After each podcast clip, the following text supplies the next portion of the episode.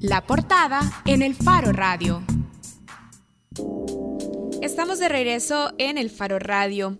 Cristosal ha presentado un informe esta semana que se titula Visibilizar lo invisible, huellas ocultas de la violencia, informe de desplazamiento interno forzado por violencia en El Salvador en 2017 parte de las cifras que nos presenta este informe nos hace tomar conciencia de las dimensiones que va adquiriendo este problema en nuestro país.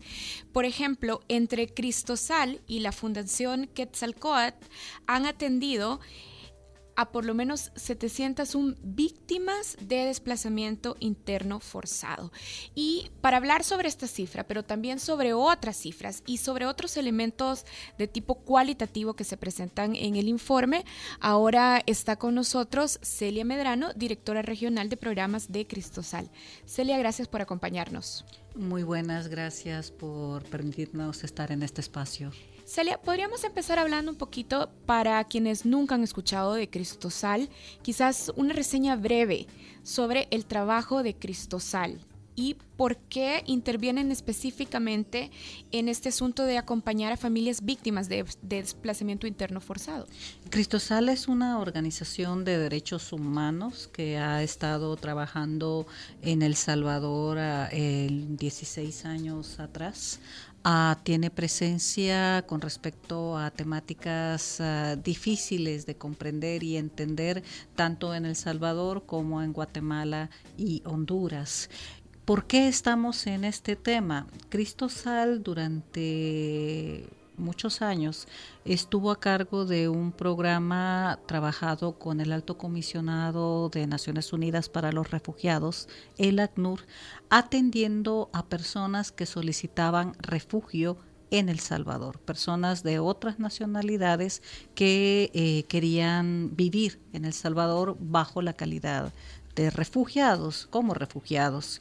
Y no habrá más de, de 90, 80 personas ah, refugiadas en el país. Sin embargo, la oficina allá por el 2013, 2014 se nos llenaba de salvadoreños que estaban preguntando cómo hacer para irse de refugiados a otros países porque estaban en condición de violencia. Y se nos llenaba de salvadoreños que estaban preguntándonos dónde pasar una noche, qué organización pudiera darles alimento, cómo atender una situación de familias completas a partir de que las pandillas principalmente los habían amenazado y habían se habían visto obligadas a huir de su casa. Eso nos hizo en el 2014 cerrando esta parte nos hizo comprender que teníamos que dar eh, una respuesta más a esta problemática para poder, en primer lugar, visibilizarla y en segundo lugar, activar junto con otras organizaciones acciones de incidencia para que sea el Estado quien asuma la responsabilidad de atender este fenómeno. O sea, es un tema que en, realidad no estaba en la agenda de Cristosal, pero a la que la realidad los lleva o los obliga desde 2013. 14. 14. Ok. Eh, ¿Cuáles son los principales hallazgos de... Ustedes tienen ya un tiempo de estar eh, emitiendo estos informes anuales. Eh, ¿Cuáles son los principales hallazgos y en qué se diferencia la situación de, por ejemplo, lo que teníamos el año pasado o hace dos años? ¿Cuáles son los principales hallazgos de este informe? Tengo que advertir que el informe no es una caracterización nacional, tampoco es una muestra. Estas 701 personas atendidas en el 2017 son personas que hemos orientado o atendido directamente. O sea, son víctimas Son víctimas de violencia en condición de desplazamiento interno que hemos atendido directamente en este año. Eso es importante subrayarlo, sin embargo, eh, tiene ah, mucha fuerza el dato porque son personas que conocemos sus nombres, conocemos sus rostros, conocemos sus historias, las hemos acompañado en el proceso de que logren encontrar algún tipo de apoyo y de ayuda. Quisiera volver a, esto que estaba diciendo Nelson y también quizás pedirle, Celia, que nos ayude a poner en contraste cómo esta realidad que describe Cristosal en el informe es diferente de lo que dice el Ministerio de Justicia y Seguridad, porque en un informe que presentó este ministerio en este año, por ejemplo, hablaban solo de 466 familias afectadas en un periodo de 10 años. O sea, el Ministerio de Seguridad y Justicia dice, de 2006 a 2016, nosotros solo hemos podido identificar a 466 familias y de la muestra solo hemos podido identificar a 1.1% de familias afectadas por desplazamientos internos forzados por violencia. ¿Cómo esto es diferente a lo que ustedes nos presentan en este informe? Quisiera dividir la respuesta en las dos preguntas. En primer lugar, en el informe de Cristosal para el 2016 hemos experimentado un aumento de familias atendidas en un 52-53%. Es decir, hemos atendido a más personas que el año anterior. El año anterior estábamos hablando de alrededor de 460, 65 personas. Ahorita estamos, eh, hemos atendido en, un periodo de un año eh, 701 personas. Em, hemos ah, planteado como hemos confirmado la situación de que el desplazamiento interno por violencia es un fenómeno que tiene rostro de mujer y tiene un rostro de jóvenes, niños y niñas. Pero también aquí es importante matizar, son personas que llegan a nosotros a través de un sistema de referencia de casos. Cristosal no tiene oficinas abiertas para atender casos directamente. A través de un sistema de referencia con instancias estatales y otras organizaciones no gubernamentales, llegan casos ah, referidos para poder atender. Entonces estamos hablando de mujeres, con sus niños, con sus hermanos, con eh, que buscan ayuda. Entonces también hay que matizar el dato en relación a cómo es que llegan a nosotros. Son personas que buscan ayuda, pero hay datos interesantes, por ejemplo, que reflejan a aquel joven o adolescente que simplemente agarra su mochila y se va y empieza a moverse en todo el país con familiares, con amigos, etcétera, y está en constante desplazamiento, no puede regresar a su casa, pero ese caso no queda registrado porque no está huyendo con su grupo familiar, está solo moviéndose en diferentes puntos ni recurre a ninguna instancia pidiendo ayuda. A la pregunta siguiente, eh, decir tres cosas rápidas. Una, el informe de caracterización de movilidad interna por violencia, así la ha llamado el gobierno de El Salvador, es un informe que tiene datos hasta el 2016, en primer lugar. Nosotros estamos haciendo una referencia a 2016-2017.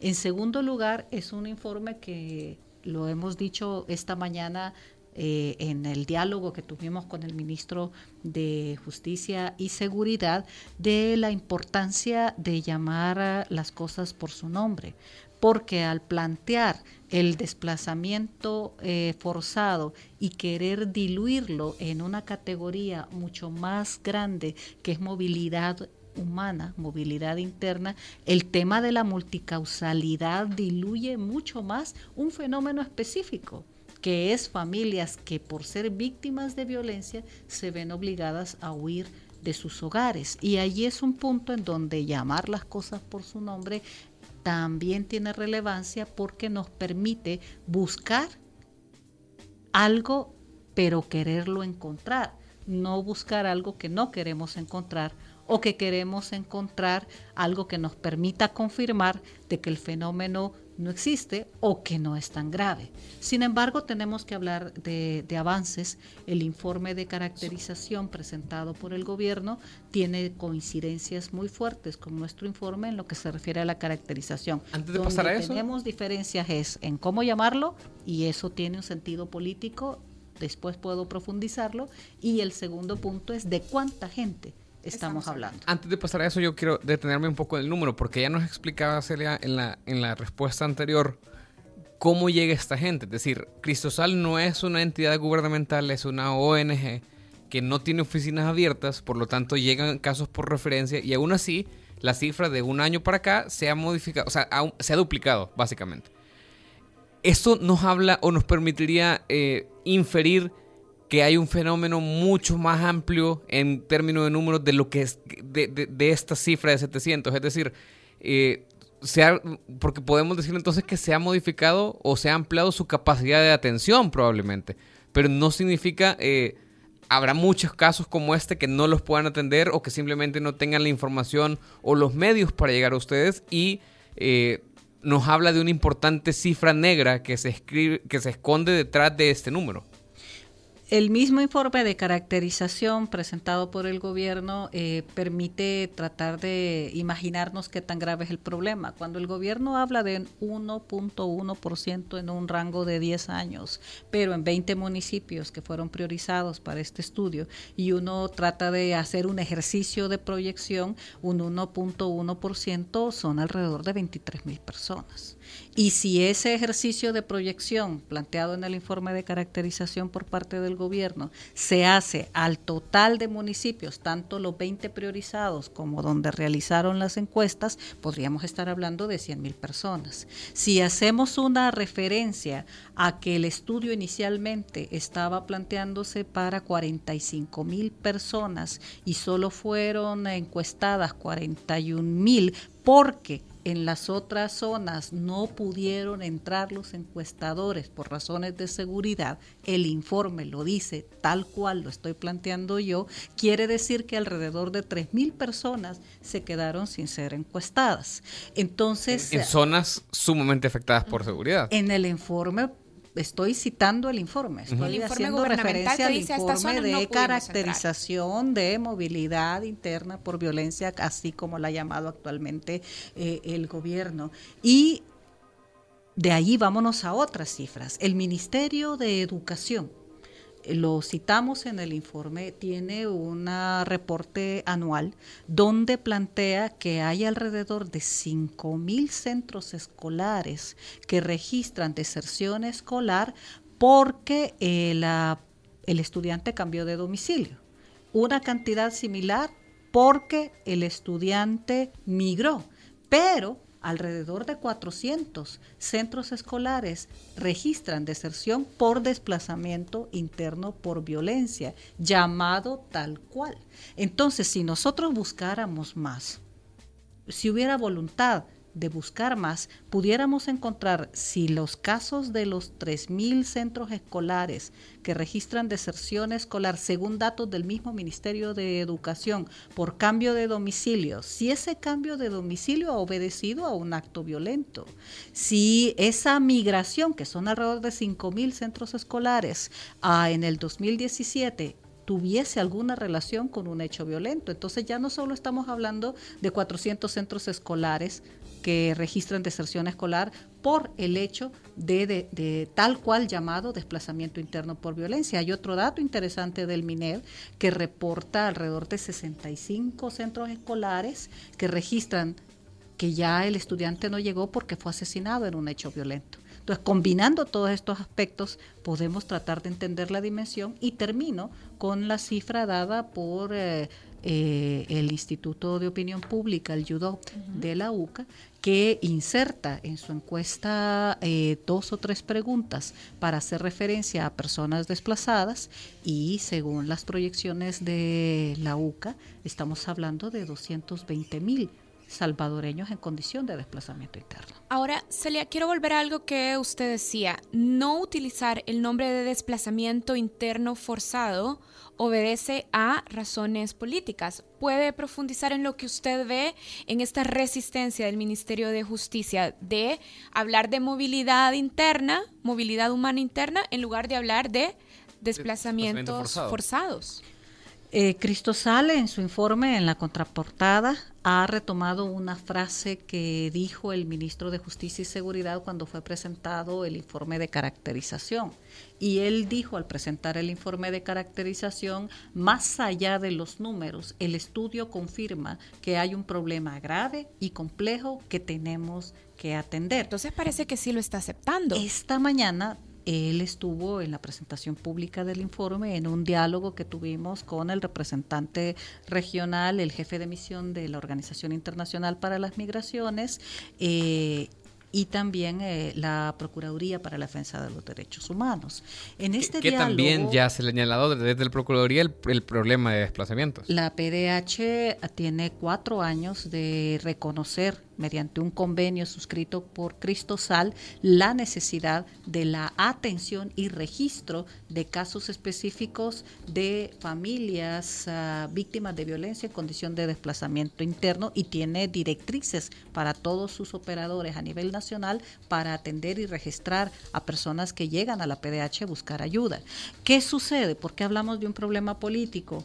Porque es la dimensión del problema y cómo se llama. El gobierno, lo decía el ministro el día de hoy, parece entender de que a reconocer desplazamiento interno por violencia es equivalente a reconocer que tenemos una guerra, un conflicto armado en el país y que la dimensión de la violencia no tiene esas características. Hemos tenido que repetir que de acuerdo a los principios rectores de Naciones Unidas sobre desplazamiento interno, los principios rectores reconocen el desplazamiento interno a partir de un hecho de conflicto armado, de guerra, un hecho, una catástrofe de, de carácter natural y violencia generalizada.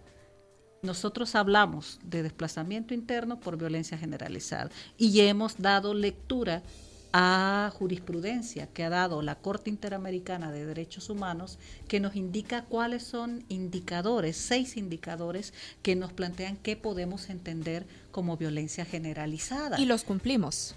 No todos en la misma dimensión probablemente, pero por ejemplo, el número de incidentes violentos. Por ejemplo, el nivel y alcance de la violencia es tal que el funcionamiento normal de la sociedad se ve gravemente perjudicado. Por ejemplo, la violencia puede emanar de agentes estatales y no estatales y cuando emana de los primeros y de otros que actúan por instigación o con el consentimiento de las autoridades del Estado, los autores gozan de impunidad. Estoy dando tres de los seis. Entonces, ah, y no tenemos tiempo para leer los demás, pero la más importante sería la violencia se manifiesta en las formas más atroces, como masacres, tortura, mutilación, tratos crueles, inhumanos o degradantes, ejecuciones sumarias, secuestros, desapariciones de personas y violaciones flagrantes del derecho internacional. Es como si estuvieras leyendo un periódico. Entonces, lo que quiero plantear es, tenemos desplazamiento interno por violencia generalizada en El Salvador, vámonos a ver qué dice la Corte Interamericana de Justicia de cómo entendemos o deberíamos de entender la, la, violencia generalizada y el, el, concepto a partir de los principios rectores. Pero ojo, los principios rectores en el concepto no solo se quedan en el tema de violencia generalizada, dice cualquier otro evento que obliga a las familias a huir de sus hogares de manera forzada. Ahora, lo, que tenemos es, yo entiendo eh, de dónde viene el gobierno cuando no quiere reconocer desplazamiento forzado porque sería reconocer un conflicto interno, sobre todo en, en un año que tuvimos preelectoral y este año que también es preelectoral. Pero si tenemos 220 mil desplazamientos forzados según los cálculos de la UCA, eh, cuál, la extrapolación del gobierno era un poco así como 100 mil. Eh, o sea, son números de guerra. Eh, lo, que entendemos entonces, Celia, y lo que, lo, que usted piensa es que hay una motivación política para no querer reconocerlo a pesar de que todos estos indicadores y todos estos números nos hablan de una realidad. No puedo hablar por el gobierno de El Salvador, pero sí puedo tratar de explicarme qué sucede. Y en ese intento lo que creo es eh, de que el gobierno confunde el reconocimiento de la existencia y la magnitud de desplazamiento forzado por violencia con un reconocimiento tácito de que no logra garantizar seguridad a la población y por lo tanto el reconocimiento le implicaría pagar una factura muy alta en términos de fracaso o de incapacidad de las políticas relacionadas a seguridad pública. Hemos insistido de que no necesariamente tiene que ser así. Creemos de que el gobierno ah, daría un paso muy importante, de hecho lo está haciendo. Antes ni siquiera podíamos hablar de este tema. Ahora tener a un ministro hablando de este tema en un foro público donde sabía perfectamente que íbamos a tener este tipo de debate y discusión, es un punto que no podemos ah, eh, negar que es positivo. ¿Hasta dónde llegamos? Llegamos al punto de que tenemos que hacer entender al gobierno de que este es un tema humanitario y es un tema que debería de reconocerse en su magnitud para accionar una emergencia humanitaria no por razones de, de naturales, sino que por razones de violencia. La magnitud del fenómeno es igual. Celia, usted ha dicho algo ahora, decía un fenómeno humanitario, una crisis de carácter humanitario, pero también había dicho ya anteriormente que en este problema el rostro es de una mujer, de niños, niñas y adolescentes. ¿Cómo explica usted, por ejemplo, tenemos otros indicadores donde quienes aparecen como víctimas fundamentalmente son hombres jóvenes, pero en este problema en particular, el rostro de las víctimas son de mujeres, niños, niñas y adolescentes. ¿Cómo lo explica? Lo explicaba un poco hace unos minutos al plantear de que depende de los registros los casos que estamos atendiendo tienen ese rostro. Hemos hecho una caracterización a partir de los casos que atendemos de manera directa, que llegan a nosotros. Pero las eh, personas que llegan a Cristosal son mujeres a través de un sistema de referencia que en este sistema trabaja la Procuraduría General de la República, la Oficina de Ombudsman, es decir, Procuraduría para la Defensa de los Derechos Humanos, una instancia de gobierno que es el Instituto Salvadoreño para el Desarrollo de la Mujer. Sin embargo, sí sabemos que, por ejemplo, un grupo significativo de adolescentes y jóvenes se mueven sin pedir ayuda a nadie, sin registrarse en ninguna parte, que están huyendo constantemente eh, en todo el país y esa cifra no hay manera de medirla. Hay un subregistro también, que es otro de los elementos que señala el informe, que por el tipo de fenómeno, obviamente invisibilizarse es una de las estrategias que utilizan los que son víctimas precisamente para tratar de salvar su vida. La gente no está... Eh, visibilizándose, la gente está escondiéndose está, de no están denunciando. Si usted, yo llego a una casa y pregunta, ¿quién acá está huyendo de las pandillas, desplazados internos? No podemos manejar el fenómeno, lo, lo sabemos, lo conocemos porque hay víctimas que buscan ayuda.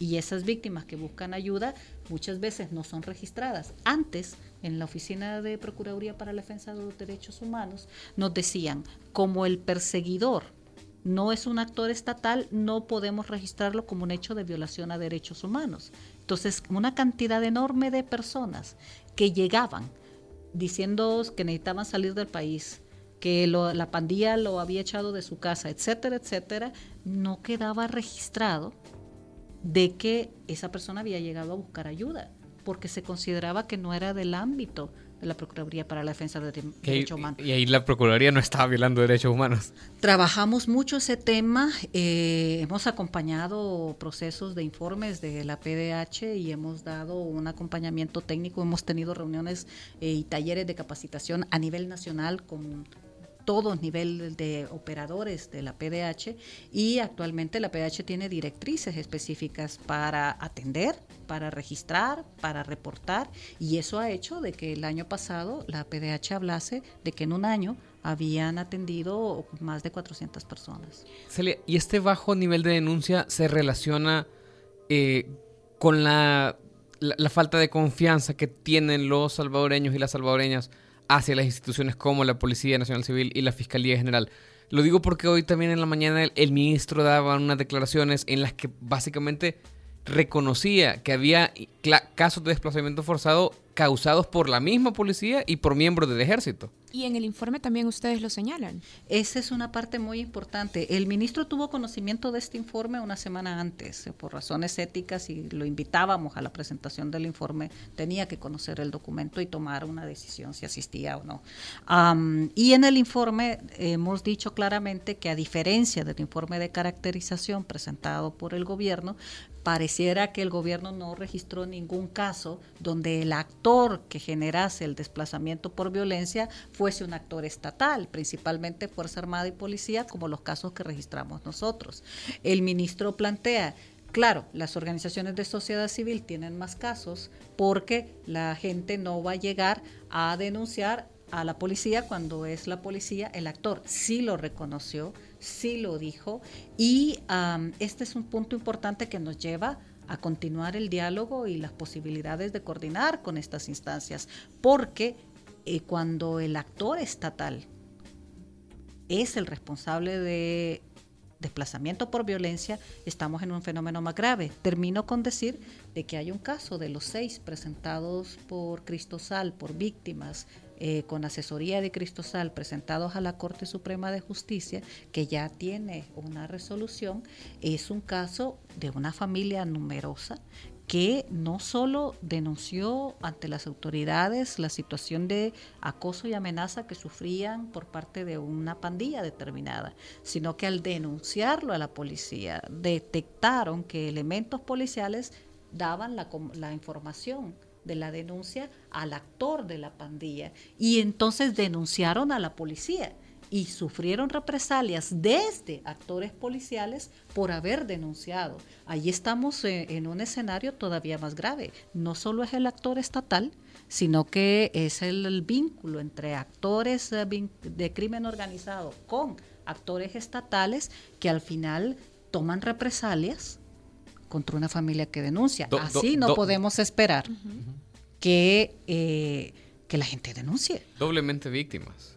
Ahora, triplemente por otra circunstancia, pero la Corte Suprema de Justicia dio medidas cautelares para este grupo familiar y ha emitido una resolución muy fuerte en este tema. Celia, en el informe ustedes identifican que en el 90% de los casos las familias han recibido amenazas de las pandillas, pero también dicen que 12.6% de las familias han recibido también amenazas de la Policía Nacional Civil o de la Fuerza Armada. Y que en muchos de los casos, que me imagino que es eh, uno de estos que está mencionando, las familias reportan dobles presiones de los agentes de seguridad y de las, de las familias. Perdón, y de las pandillas. ¿Cómo se comportan también estos, estos patrones y en qué se diferencia cuando el acoso viene exclusivamente de las fuerzas de seguridad o se comporta igual a cómo se comporta el acoso de las pandillas? Nos lleva a, un punto más complejo.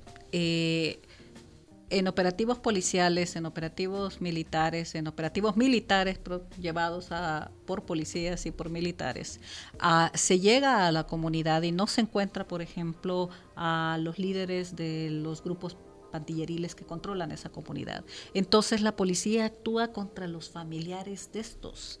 En primer lugar, a presionarlos, a acosarlos para que den la información de dónde se encuentran estas personas y muchas veces la familia no sabe dónde se ha movilizado, dónde ah, se ha ido eh, eh, el actor que pudiera estar vinculado con ah, hechos delictivos, pero la policía no lo cree entonces se genera una situación de acoso hacia hermanas de pandilleros, parejas de pandilleros, que es un problema grave, que además parte de no entender la dinámica de familias que viven en zonas bajo control pandilleril. Son familias que deben de sobrevivir en esos contextos y no hay estudios suficientes que permitan que entendamos eh, la complejidad de este fenómeno visto desde víctimas que se ven obligadas a convivir en este fenómeno. Otro ejemplo muy claro es el de las llamadas novias de pandillas, mujeres que han sido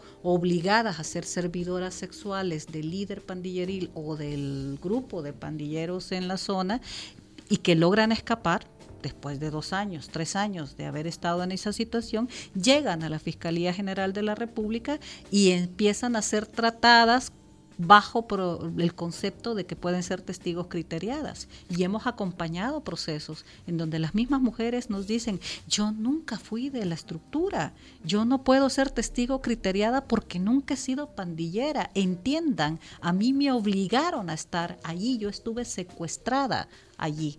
Entonces, eh, mientras no se entiendan esos fenómenos, las estructuras estatales no están pensando en la víctima, no aplican un enfoque desde la víctima, sino que eh, operan sobre criterios muchas veces equivocados y es ahí donde la autoridad estatal tiene responsabilidades. Bien, Celia, se nos acabó el tiempo. Muchas gracias por habernos acompañado. ¿Dónde se puede consultar el informe si alguien todavía quiere profundizar más en las cifras y también en los elementos cualitativos que el informe presenta? El informe puede descargarse en su versión en PDF. Hay un link en el Facebook y en la página web de Cristosal. Eh, hemos pedido de que la persona que lo baje se identifique para poder eh, tener claridad de quién es, de perfilar a los lectores, que, que, llegan al informe. Y también este puede hacerse llegar, pueden escribirse a través de un inbox, por ejemplo, en los medios electrónicos de Cristosal para eh, tener acceso a un ejemplar impreso si así fuera quien lo desea obtener. Bien, y Cristosal se escribe así como lo escucha, Cristo y Sal, con S-A-L, Cristosal. Muchísimas gracias, a Celia Medrano, directora regional de programas de Cristosal. Muchas gracias a ustedes, buena tarde.